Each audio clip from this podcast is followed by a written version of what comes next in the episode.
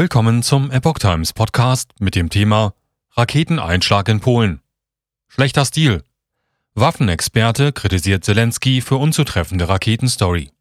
Ein Artikel von Reinhard Werner vom 18. November 2022. Ukraine-Präsident Zelensky hält an seiner Version zum Raketeneinschlag in Polen fest. Ein Experte der Bundeswehr-Führungsakademie widerspricht ihm. Als kompetenten Schwachsinn bezeichnet ein Experte der deutschen Luftwaffe Darstellungen des ukrainischen Präsidenten Volodymyr Zelensky zum Raketeneinschlag am Dienstag, den 16.11. in Polen. Der deutsche Luftwaffenexperte Ralf D. Thiele vom Institut für Strategie, Politik, Sicherheits- und Wirtschaftsbetreuung wirft diesem im Fokus einen schlechten Stil vor. Statt weiter am Narrativ von einem russischen Angriff festzuhalten, solle Zelensky eine Entschuldigung an Polen richten. Zelensky berief sich auf eigene Militärquellen. Unter Berufung auf Informationen aus eigener Armee hielt der ukrainische Staatschef auch am Mittwoch an der These fest, Russland habe bewusst ein polnisches Dorf angegriffen. Infolge des Raketeneinschlags kamen zwei polnische Familienväter im Alter von 50 und 60 Jahren ums Leben. Als Zelensky mit seinen Aussagen vor die Presse trat, hatten westliche Unterstützer der Ukrainer einen russischen Angriff bereits als Ursache ausgeschlossen. US-Präsident Biden, Polens Präsident Andrzej Duda und NATO-Generalsekretär Jens Stoltenberg hatten sich unabhängig voneinander geäußert. Sie bestätigten zwar, dass die Rakete, die in Preschewedow eingeschlagen war, russischer Bauart gewesen sei, allerdings sei das S-300-System, dem sie zuzurechnen war, in zahlreichen Staaten im Einsatz, darunter auch der Ukraine. Es deute alles darauf hin, dass sich eine ukrainische Luftabwehrrakete über die Grenze verirrt habe. Diese Ansicht hatte Cicero zufolge auch der polnische Generalstab zeitnah nach Bekanntwerden des Vorfalls geäußert. NATO konnte Flugbahn präzise nachvollziehen. Der ukrainische Außenminister Dimitro Kuleba bezeichnete diese Darstellung ebenfalls noch am Mittwoch als von Russland gesteuerte Verschwörungstheorie. Der frühere Luftwaffenoberst Thiele hingegen erklärt, die NATO verfolge ballistische Bewegungen von Flugabwehrraketen in Europa zentimetergenau. Dazu habe sie Radar- und Satellitensysteme sowie AWACS-Aufklärungsflugzeuge.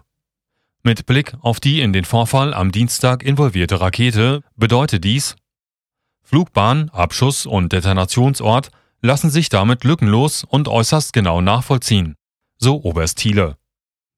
Es sei zwar grundsätzlich eine lässliche Sünde, dass Kriegsparteien Propaganda in ihrem Sinne betrieben und sich die Wahrheit zurechtbögen. Dies würden etwa auch Russen und Amerikaner so handhaben. Oberst A.D. Thiele Zelensky soll sich bei Polen entschuldigen. Zelensky, so Thiele, biege sich hier jedoch die Wahrheit auf eine Art und Weise zurecht, die mit der Wirklichkeit nichts mehr zu tun hat. Das sei schlicht schlechter Stil insbesondere mit Blick auf die potenziellen sicherheitspolitischen Folgen.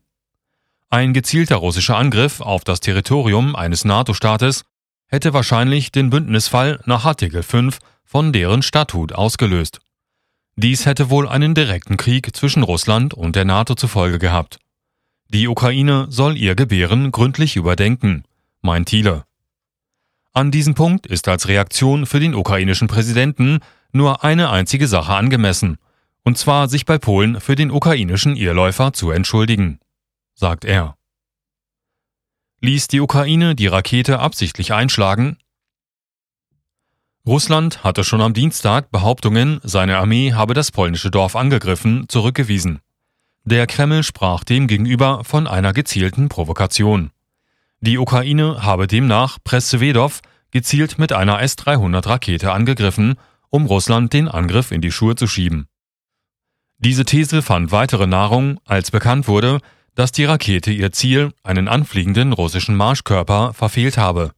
Es wäre demnach, so der Express, davon auszugehen gewesen, dass die Rakete sich selbst zerstören würde. Dem Business Insider zufolge hätte die ukrainische Luftabwehr sie auch per Fernsteuerung dazu bringen können. Dass dies vorsätzlich verabsäumt worden wäre, hinter vorgehaltener Hand, schreibt express.at. Offiziell heißt es aus dem Bündnis jedoch, die ukrainische Luftwaffe habe es übersehen, dass die Rakete ihr Ziel verfehlt habe.